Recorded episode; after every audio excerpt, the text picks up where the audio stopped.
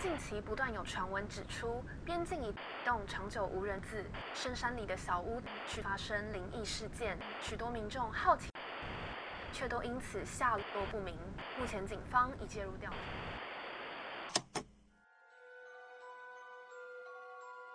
欢迎来到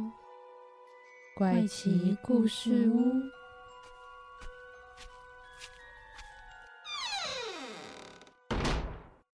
迎收听怪奇故事屋，我是 Bamboo，我是 Zoe。最近在颁金马奖，那在金马奖当中呢，有一个纪录片。我其实是在他得奖的那个时候，就、哦，你有跟看？我其实你有跟着看断断续续的在跟着看。然后那一段纪录片的时候，我刚好有看到他得奖。看到他得奖的时候，就想说九枪是什么？什么九枪？嗯然后就有点不知道他在演什么，就对，不是演什么，就是他记录什记录么什么？对因，为我觉得对于他的片名直接叫九枪这件事情，蛮好奇的，到底为什么会开这九枪，就会变得我也有这个疑问，所以我就马上也去查了一下这个案件，嗯然后就刚好看到一篇报道，就觉得哎、诶这好像蛮适合来当我们这一集的节目主题。没错，首先呢，我们今天会先简单的介绍一下这一起事件，然后再跟大家分享一下这一次的纪录片，它里面是有怎么样的呃，用怎么样的手法去呈现。最后呢，再跟大家讨论一下这一起事件延伸出来的问题。好的，这一起事件呢是发生在二零一七年的时候，新竹竹北那个地方的警局接到一通报案电话，说有一位移工在敲打他们的车子。然后呢，他就在检举这位移工。当时的远警是陈崇文，他那时候刚好在执勤，所以呢，有他以及另外两位民防人员就一起到场处理。那陈崇文跟民防人员到场之后呢，阮国飞就是那位越南籍的移工，他并没有想要停手的意思，也没有想要服从警方命令，有点抵制警方的所有的行为，所以当时的远警有使用辣椒水，然后还有棍棒想要去抵押他，但他还是有挣扎的行为以及不服从的动作。那也有导致其中一名的民防人员遭到阮国飞踢伤了鼻梁。然后我补充一下，其实他民众会报案，不只是因为他在敲打车窗，还有就是他其实当下他是整个裸着上身，然后是没有穿着衣服裤子的，所以当时那边的就是新竹当地的居民就觉得这个人非常奇怪，为什么会出现在水池旁边，然后做出河床旁边哦、，河床，感觉是可能刚游完泳嘛，然后刚上岸，做出一些很奇怪的举动，所以才会报案。好，那我们回到刚刚的事件，他就是抵死不从。那警一直到阮国飞，他居然还奔向了巡逻的警车，准备要去开那个警车的车门的时候，警方陈崇文呢，他就看到他居然要去开警车，就很紧张，所以呢，他就对着阮国飞在十在十二秒内就开了九枪。当时阮国飞他就是送医之后不治，法院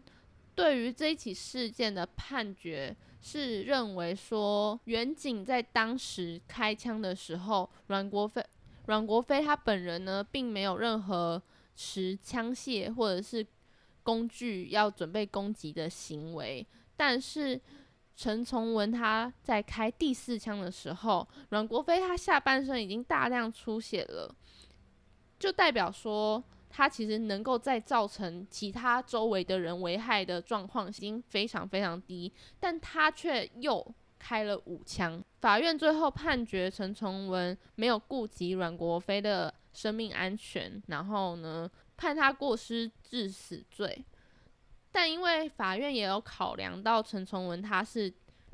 但其实他也算是就是尽忠职守啦。毕竟有民防人员受伤，他如果开枪的话，确实是一个依法办公的一个行为。还有一点就是他的资历还没有那么的深，法官也有考量到他是他的资历还很浅，因为他其实才二十出头而已。那对于突发状况的应变能力还没有那么的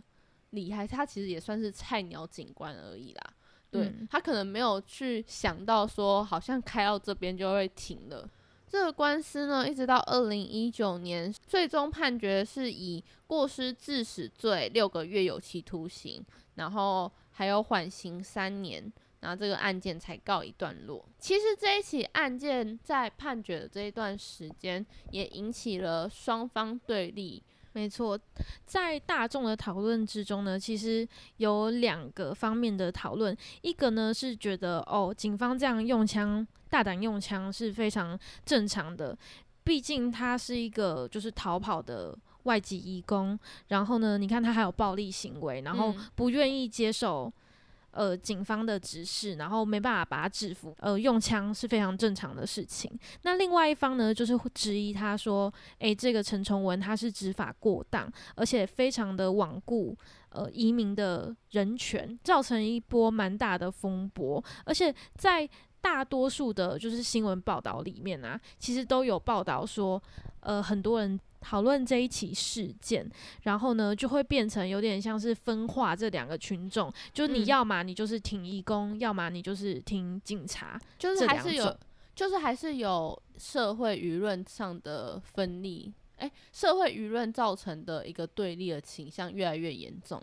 没错，那刚刚我们有说到呢，在今年有了一个纪录片上映嘛，这个纪录片呢是刚刚 Bamboo 有提到的《九枪》，这个《九枪》的导演呢是蔡崇隆。蔡崇隆呢，他以前是一个记者，后来呢，他就开始用影像说故事，也不是用影像说故事，用影像记录下真实的事件，一直走到现在，他都是以拍纪录片为名，像是非常有名的。比如说《岛国杀人记事》啊，然后还有一些《公唱启示录》等等，那种比较偏向司法人权、社会议题或者是一些弱势群体的议题的系列纪录片，很多都是蔡从龙拍的。这一次呢，他推出了这一个就是有关于刚刚我们说到的阮国飞事件的纪录片，叫做《九枪》。这个纪录片呢，它总长度是一个半小时，其嗯中呢有半小时就是用警方的密录机的那个画面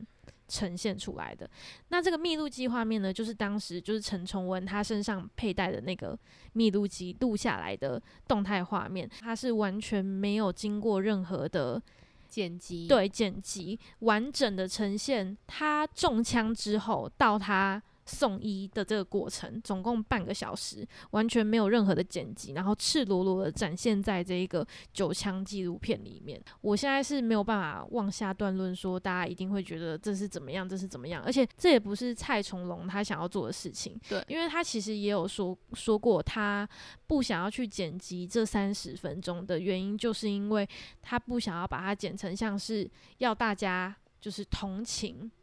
阮国飞，而是他想要呈现事实，事实就是这样，就让我们自己看啊，你认为怎么样？就是你们自己去想，对你们自己去想，他并没有想要呃特别帮越南移工来讲话。对，就是那一段啊，那一段他并没有特别想要帮谁来讲话，他就是用一个陈崇文警官的第一视角去叙述这一起事件的发生。因为其实刚刚呢有讲到嘛，他开了中了九枪之后呢，后来其实阮国飞他是还没有断气的，嗯，然后他那时候呢还是拼命的，就是挣扎。他中枪之后呢，就慢慢的匍匐到警车底下，因为有救护车来了嘛。对，总共他们好像叫了两批救护车。第一批救护车来的时候，他们就先送受伤的民防人员，对，第二辆救护车来的时候才是来救阮国飞。但阮国飞其实那个时候已经生命垂危了，虽然他还有力气可以匍匐前进，但是当时他其实已经失血非常多了，行动也是越来越缓慢。但是在旁边的那些人啊，却都没有任何的举动呃要去，救他，或是可能大家都是任由这件事情发生，而且旁边的人还会讲说什么哦，把他拖出来啦，就是因为救护人员到了嘛，嗯然后就说把他拖出来啊，没关系，他就是他又不会痛，因为嗯。当时救护人员看到他在车车底下，其实是有点不知道怎么移动他的，因为他、嗯。他已经中枪，然后受了重伤嘛。被抬出来之后，来支援的警察还又在的阮国飞的肩膀上面又踹了一脚，就是这种种的种种，虽然都只是可能一是怕阮国飞又突然呃做出攻击的行为，二是希望他可以安分一点，三是可能你在当下你也不敢去做出违反这个群体的一个举动吧。嗯比如说，当大家都觉得哦他就是坏人的时候，就算你认为这件事情是不人道或是呃是不对的事情，你其实也不敢挺身而出。我觉得身为一般民众的话，可能也会觉得这件事情与他个人对，与他无关。无关。虽然他可能会觉得好可怜，好像不能这样对待他，但是如果如果我是那边的民众的话，我可能也会觉得这件事情应该就是要交给警方处理，毕竟警方跟医护人员到场了，好像我也帮不到什么忙。我自己会这样子认为啊，如果我是当当时在场的嗯。民众，在这一部片里面呢，其实蔡崇隆也有说到说，光是这个开枪的过程就让他非常难以想象，因为他这个开枪啊，并不是说。比如说阮国飞朝他冲过来要攻击他的时候，他开了九枪，嗯而是他是要跑，就是他要爬到那个警车那边，嗯然后他就开了九枪，所以在这个画面上来说，他会觉得有点像是你已经不把他当成一个人命了，或是他的形容是很像是电玩的感觉。玩电动的时候，你可能要打那个猎物，你不是一直打、一直打、一直打嗯吗？打到它不会动为止。嗯对，虽然你可能打三枪它就会死，但是就是狂按嘛。嗯，就是他他他的形容是有一种很会很有一种很像电玩的感觉，好像在玩游戏机。没错，然后开枪完之后呢，围观的民众这十几个人，没有任何人说，哎、那个救护车要不要先送阮国飞？类似这样，就是嗯没有任何其他反应。我我想说，不要局限这个反应到底是什么。总之就是他们漠视了这这几件事情发生，所以其实也有报道在讲说，呃，蔡崇隆拍的这个九枪，他的背后的含义也是想告诉大家说，杀死阮国飞的真的是那九枪吗？还是其他人以及整个社会都有责任？嗯，这也关乎到，其实蔡崇隆他想拍的并不是这个个案的故事，而是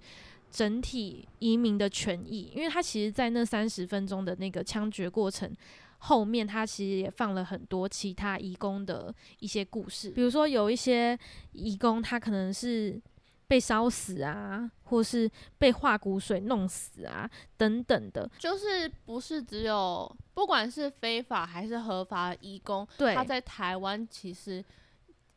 义工在台湾其实常常会发生死于非命的案件，没错而，九枪这个案件只是刚好是一个非常极端的个案，嗯而被拿出来讨论。他算是最有代表性的一个个案啊，嗯所以蔡崇隆才会想要用这一个案例去带起其他的故事，让大家了解说，哦，这一件事情就是这个移工的问题是一整个社会结构性的问题，而不是单一的案件。就是今天这一部片要看的重点，并不是哦，就是一个警察杀了一个移移工这么样的简单而已，其他的事情其实是很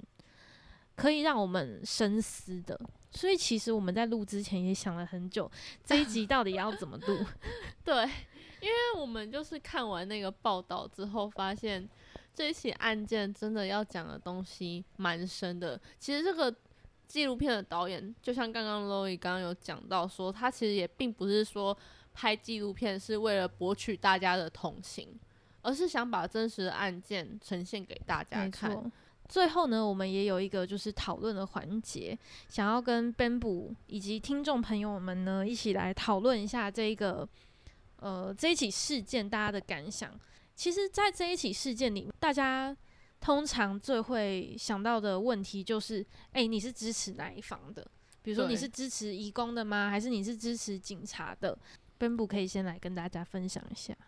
因为其实我当时在找这个案件的时候，我并不是先看完，我并不是先看完纪录片那一篇介绍的报道，我是嗯先去单看这一起案件的报道。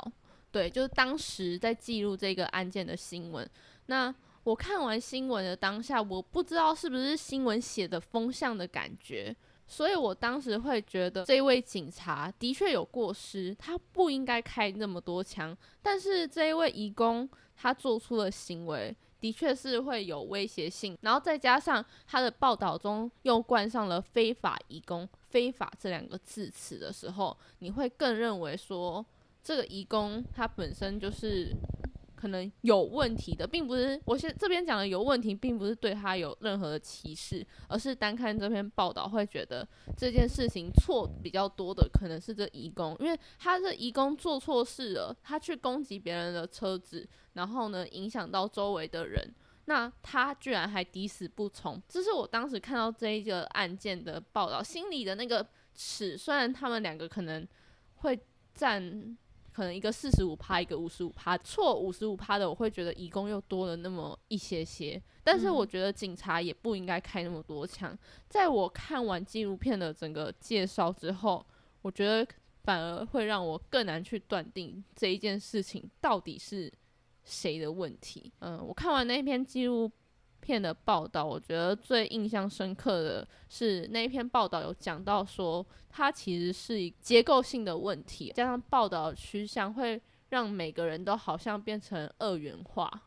嗯，好像只有是非对错，就是两种答案，我们只能从这两种答案当中选择其中一个，但真的。真的好像不是这样子呢。其实你刚刚讲的媒体的问题，是真的会蛮影响到我们在看的人，就是乐听人的判断的。因为我就有看到两篇报道，一篇是呃这个记者他是写说，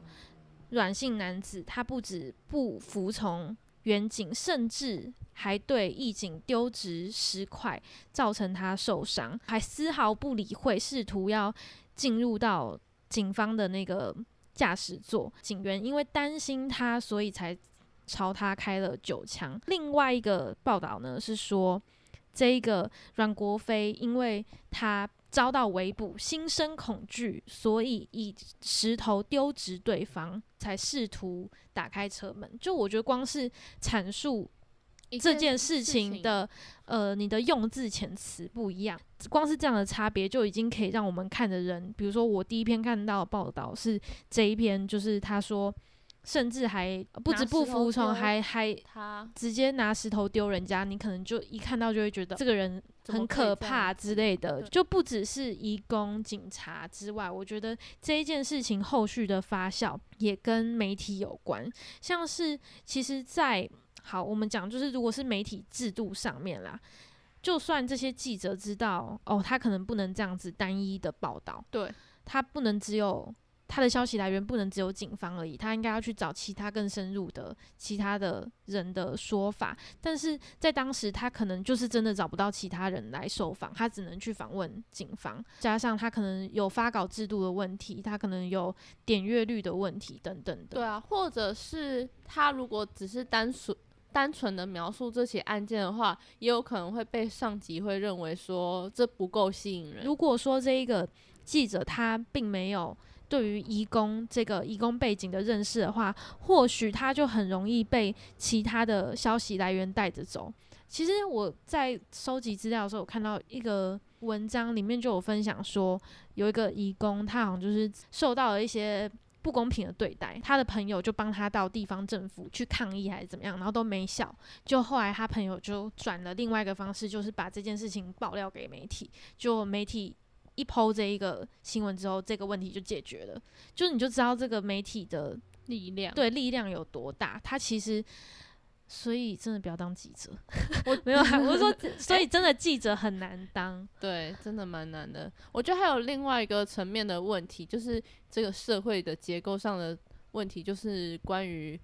歧视这件事。因为像是我刚刚说，听到对于他们冠上非法的词，像我们一般人可能就会开始认为，觉得这是一件不好的事情，但其实。我们却不知道到底为什么他们会是非法。那那至于合法又是怎样的问题？感觉这又是更深层面我们不太清楚的领域。所以，并不是所有的合法或者是非法引工，他们就是真的是不好的存在。就像我们亚洲人可能去欧美国家一样，会被一样有歧视的问题存在一样。我觉得这是一个很难去解决的。一个心态上跟同理心上的问题。再补充一点，就是这个阮国飞呢，他当时不是赤裸的上半身吗？有被说他好像是吸毒，然后喝酒醉才会就是做出不正常的行为。哦，对，所以有些记者他可能就抓了这个来写，就写说外籍移工吸毒，然后赤裸上半身抓发狂之类的。不服从警察的指令，所以就惨死警察枪下。看这个标题怎么写，虽然他讲的的确都是事实，但是你要从哪一个面向去写，也会影响到乐听众第一个时间点对这一个事件的反应。那你当时会觉得这是谁的错？就是你在看第一次看到这个事件我其实因为我一开始看到就是九枪的纪录片，嗯，所以我当下一看我就觉得天哪，就是九枪的错，就就是是那警察的问题，对，就是他九枪真的开太多，就是依照比例来说，你看哦，他就是都没有穿衣服诶、嗯，然后他啊他也没有任何的枪械，他并没有任何就是攻击的，武器，对啊，那他能够做，他顶多好真的丢石头是能够伤害你到怎么样的程度？我觉得嗯可能比如说三枪两枪。让他无法行走，或是制服他，看怎么嗯样的情况。就是九枪真的有点太多了，九枪真的有点过多，就是那个过失致死的这个原因是我觉得非常笃定的，就是绝对没有办法，呃，我自己个人啊是没有办法反驳这一个这个点的。嗯，我也没办法，对，我觉得的确，我看完纪录片的那个报道之后，我的确也会觉得陈崇文的错好像更多一些。可是我好像又能理解，他只是一个菜鸟远对就是他呃很年轻，然后遇到那个状况之下，他可能一时也不知道怎么制服他，或是没有办法下最正确的判断。我还有一个疑问，就是说为什么会开到九枪的原因，会不会是他不知道自己到底有没有射到他？对，或者是说他不知道他这几枪到底是打有没有打到对，有没有打到他的要害，为什么还还可以继续爬之类的。嗯所以就像刚刚说的，他并没有就是真正的是非对错，对他并不是一个个案，而是整个社会的问题。像是我那时候就看到说，呃，有个记者他去采访阮国飞的爸爸，然后呢，阮国飞的爸爸就说，其实他儿子在逃跑之后的五个月，有跟他联络说，哦，最近台湾抓得很严，然后如果他被遣返了的话，他就要拿积蓄买水牛回家，他要回家跟他爸爸妈妈种田。就他的心愿，就真的只是真的只是来赚钱而已。然后因为可能遭受一些不公平的对待啊，应该是说他只想要赚更多钱，或者是他想要自由，所以他逃跑。他并不是作奸犯科，比如说真的是去偷东西呀、杀人放火。嗯，他逃跑的原因都不是这些，他逃跑的原因只是为了赚更多钱回家，嗯或是大家就会讲说，哦，他违约啊，他是非法的啊。但是你下你深入去想，你发现他其实也只是为了讨个生活而已，嗯就像我们努力工作一样的意思。对，所以那时候他爸爸还有特别来台湾，有就是到监察院去澄清，希望可以替他的儿子讨回一些公道。那这边再补充一下这个纪录片，我觉得这件事情是我觉得蛮让我起鸡皮鸡皮疙瘩的一件事情，就是因为我是呃大大家都知道金马奖会有一段会有一些表演节目穿插在里面，那在颁发最佳电影原创歌曲奖的时候，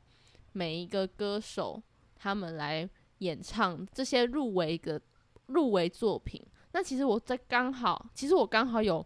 看到有一段是越越南文的，我当嗯时不知道它居然是呃这一部纪录片《九枪》的纪录片里面的歌曲。嗯这首歌曲叫做《为了你》，那它里面的作词人就是已经过世的阮国飞。这首歌的词都是从他在 FB 上的留言的文字，然后来串成这一首歌曲的词。我就觉得天哪，我觉得这种反而更能够打动人心吧。而且他这首歌又是用越南文来唱出来的。没错，因为当时这一个导演蔡崇隆，他其实找不到任何阮国飞留下来的任何日记啊，或者是信件，透过阮国飞他的妹妹说啊，他记得他哥哥来台湾之后都有用在都有在用 Facebook，然后记录他的生活。结果去看了之后才发现，哦，阮国飞不只会在上面 PO 一些，比如说他跟朋友玩乐的一些照片啊、自拍照，有时候呢也会写一两句，像是在抒发心情，或者是像是在抒发他工作一整天啊很累，就像是我们平常发在我们自己的社群上面的那些小抱怨、小嗯发小牢骚，然后抒发的那种文即字使对文字，即使是很渺小的心情，但那些就是最能够知道他当时的状况吧。对最能够引起同理，或是最能够打动平凡人的吧，我觉得。嗯，所以我觉得这个这就用这个方式去呈现他纪录片的歌曲，也是非常高明的一件事情。我真的是看完这些报道之后，非常的崇拜这个蔡崇隆导演。他真的很厉害，他真的很敢，我我就是觉得如，我就是觉得如果他因为上架了这一个纪录片之后，他遇到一些就是法法律的问题嗯，的话，那真的就是我觉得他可能也已经预想得到啦，之后一定会遇到一些问题，比如说他拿这个密录片的。这些画面拿去做啊，或是其他的所有可能会遇到法律上一些犯法、非法的问题。因为这个密录片应该照理来讲还没有到可以公对，开的时所候所，以你不觉得他很敢吗？而且还有一刀不剪。除了只有重要部位有打马赛克，其他都没有打，完全没有，连血流在地板上对，没有。所以这就很多人就说它绝对是限制级。为什么好像每次结尾都是很沉重、很沉重？不会不会，我们偶尔还是会做一些有趣的主题，什么怪奇生物啊，诶什么埃及艳后啊，类似那嗯种，就是比较比较不是这种议题导向的。我觉得做议题导向，我们我们两个其实也很累，就是也很怕讲的不好，因为有时候你讲的，就是讲的太表层，讲的太浅的话，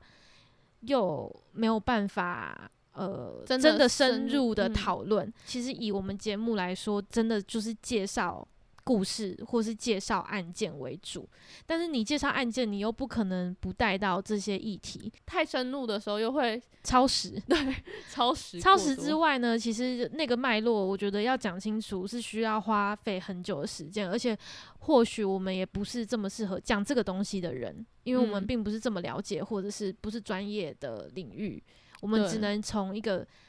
最普通的大众的角度去想这些事。好，好，希望大家今天喜欢这一集的内容。今天的节目就到这边告一段落。然后另外呢，也想跟大家说一件事，就是我们之后呢可能会改成不定时的更新，对对，不过呢，应该还是不会到什么一个月更一次啦。先不要妄下对，定先论对，好好，我们先不要不定把话期更新，我们会再做讨论。我们有一个结果之后，会再跟大家说。对大家在 follow 我们的粉砖，记得到 IG 怪奇故事屋追踪暗赞。我是 Bamboo，我是 Zoe，我们下次见。拜拜。